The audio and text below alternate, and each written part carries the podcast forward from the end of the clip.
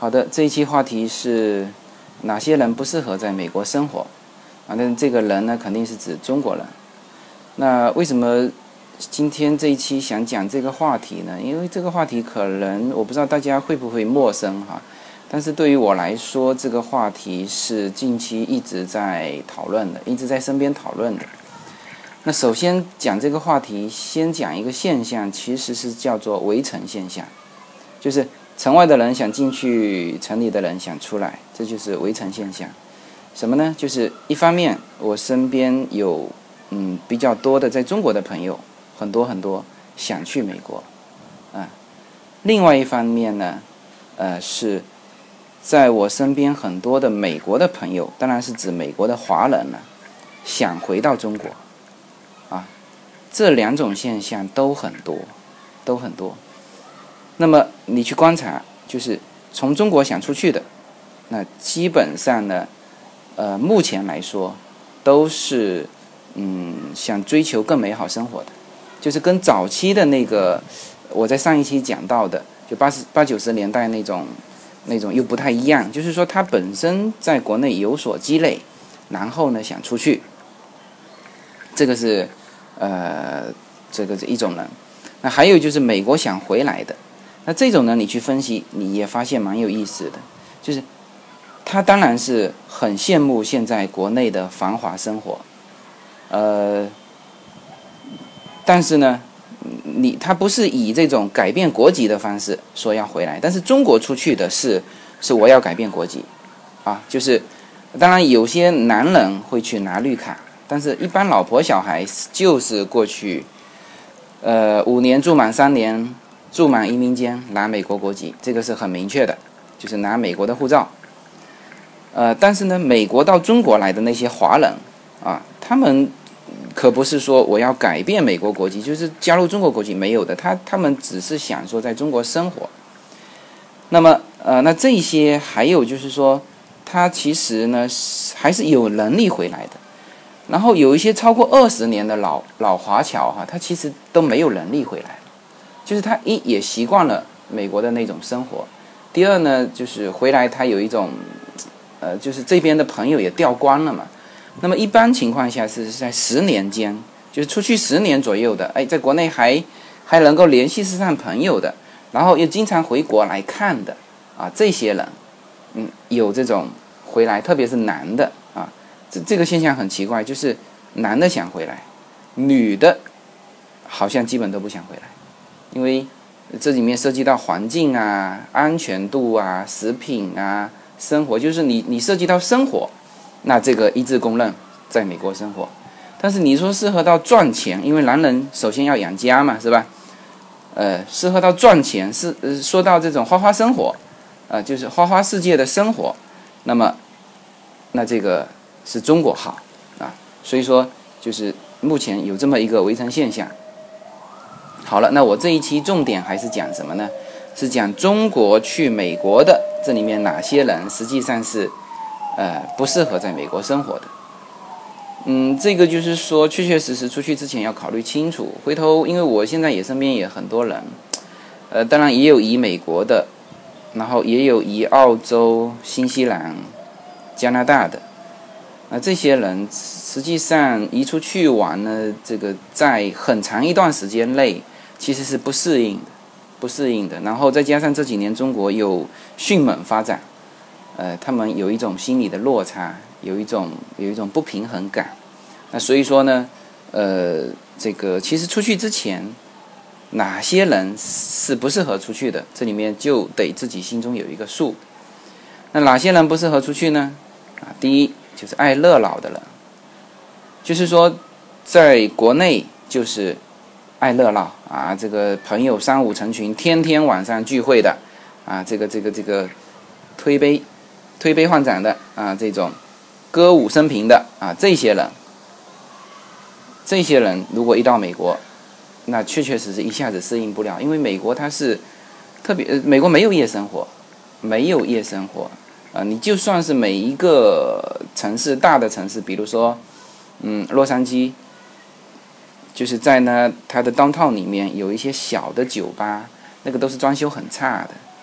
这个就是也没什么人，那哪里像中国？就是说，在福州的这种一个最一般的酒楼，在在在美国都是很好的酒楼，因为他们基本上这个就是就是没有不像我们中国的这种消费，哎，要要要希望一个场面啊，他们连很多酒楼连包厢都没有，就是全部是大厅。就是你你你去想象，就是德克士，啊呃，就是肯德基啊，麦当劳这这种，就是换成中国的小的桌子，基本上都这样。呃，所以说呢，这这些爱热闹的人，啊，习惯了国内这个这个天天晚上醉生梦死的朋友们，啊，出去之前一定要考虑考虑啊，这是一方面，就一种类型的人。第二呢，就是希望依托家庭背景。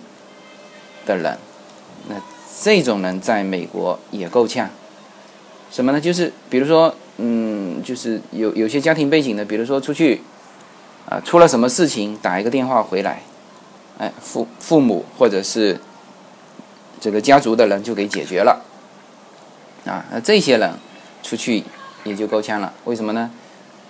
在美国可不是用关系就能解决的，就是遵守法律，老老实实遵守法律。呃，我也听了很多，就是一些中国的留学生带了国内的一些风气出去，带了国内的一些习惯出去，最后的结果啊，不是被警察头按在地上，就是在在高速路上飙车，然后被那个什么呃警车追嘛，然后呢就是被抓下来，不是这种下场，就是什么呃，就是有的出了一些事情，然后父母还出去，希望用国内的一些方法，比如说贿赂当事人啊什么的。这个结果都是极其悲惨的，所以这些不这些人没有独立的这个能力的啊，或者说不想去锻炼这种独立能力的，这些人建议也别出去了啊。你如果留学，那你就好好留学，留学完就回来。在国外没有人能够保护得了你，你自己要遵纪守法。第三种类型是什么人呢？官员。那这种官员就是我把它形容成就是有一定地位的人，或者习惯了他的地位高于别人的人，啊，习惯了有别人奉承的人，啊，这些人出去也是极大的心理落差。当然，这个我我我说这个就是说我只是把它说夸张了一点啊，呃，比如说呢，有些公务员，哪怕小的公务员，因为他在国内。国内的这种公务员再怎么样，算是社会的这种，还还是不是还不是这种呃下层的人员。但是这种人员到外面呢，你如果要就是你第一你从事不了这个这个这个劳力劳动嘛，你没没办法做那种办公室的生活，那一下子生活也会有落差。也就是从白领到蓝领啊，这种人生活也是有落差的。那当然，更别说那种有有身份、有地位的官员了。那种出去，你你你就是要，就是要考虑清楚啊。那最后一种就是希望一夜暴富的人。那这种机会现在其实我觉得在中国现在这种机会也不多了。嗯，正好昨天跟一个在 D.C. 就是华盛顿待了十几年的老朋友聊天。那么，他其实是是很羡慕这个中国，这个怎么搞的？就说人都这么富，说这些钱哪里来的？那我就告诉他，啊，但当然他自己也有这种回国的想法，想说这个回国是不是能够比在美国多赚一点钱？那我我我其实很坦白的告诉他，其实一夜暴富的时代呢，到到现在为止哈，我觉得一夜暴富的时代也过去了。然后呢？那如果在美国，那你这个想一夜暴富，就是想想快速的这个这个这个这个成长，成为这种富人阶层，那这个想法去美国也也很难实现，因为美国的那个阶层啊就比较固定了啊。那你顶多特别是华人哈，华人真正在国外说生意做得非常大的，就是在美国生意做得非常大的也很少。一般就是 开开餐厅了，开开餐厅啊，你做得很好呢，就开开酒庄，做得再好一点呢，就卖卖珠宝，呃，最多是最多最多达到这种程度。你像像国内改革开放之后，这个这个成长起来的那些一夜暴富的人，你想在美国做到这一点，不可能。好了，这个是不适合出国的四类人。那我还想说一下，就是说哪些人是适合去美国？呃，我觉得总体来说三类人吧。一类就是叫做技术蓝领，啊，他本来在国内呢，这种所谓的技术蓝领，也就是说，啊，比如说什么呢？就是机械工人，啊，或者是装修工人，啊，或者是什么什么有一技之长的人。这些人其实因为在国内人工比较便宜嘛，那在美国人工还是很贵的。那如果这种技术蓝领啊，本身又是基基本上我们把它定义成美国的穷人嘛。啊，你又可以享受一些福利，然后呢，工资收入当然比国内要高很多，啊，就是靠技术、靠勤奋去吃饭的人，这些是适合出去的。第二类呢，就是什么呢？就是有比较广泛的兴趣，呃，这这这类人我得说一下哈。其实现在国内可玩的东西是非常非常多，但是呢，就是有一些。理念上的东西还是不够的，比如说国内玩攀岩的，啊，其实相对于美国来说，就既不够专业，人群就是也没有这种很适合的组织。那我曾经在美国看过别人玩攀岩，那那个装备拿出来，就不是说一两个人有这种装备。我在这个雷尼尔山国家公园的时候，是看见成片成片的人。从他们的旅行车上把装备搬下来，绳索啊，什么什么是各种各样的我都看不懂的东西，啊，那还有就是，比如说你想玩游艇，那那真在中国玩游艇，买一个游艇，你你怎么样也得几百万上千万吧？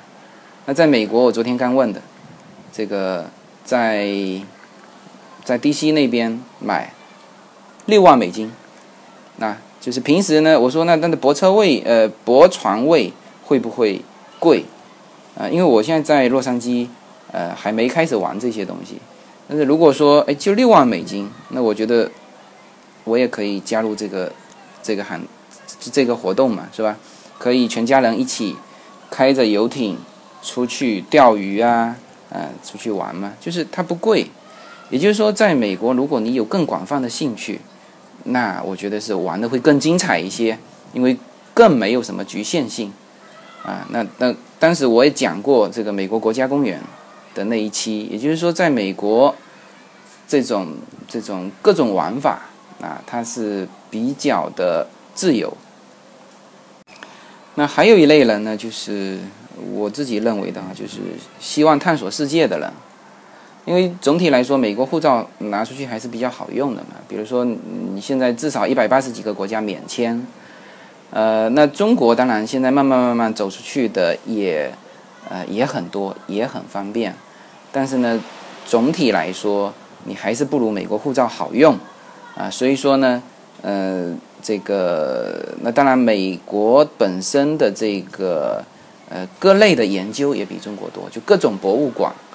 呃，包括历史的博物馆，包括科学的博物馆，啊，包括各种各样的人的自由的交流。就是你如果想探索这个世界，啊，读万卷书，行万里路，啊，其实这个话呢，在在国内来说是有局限的。什么意思呢？我们现在看到的书，就是基本上是翻译过来的，那大部分的书是没有翻译的嘛。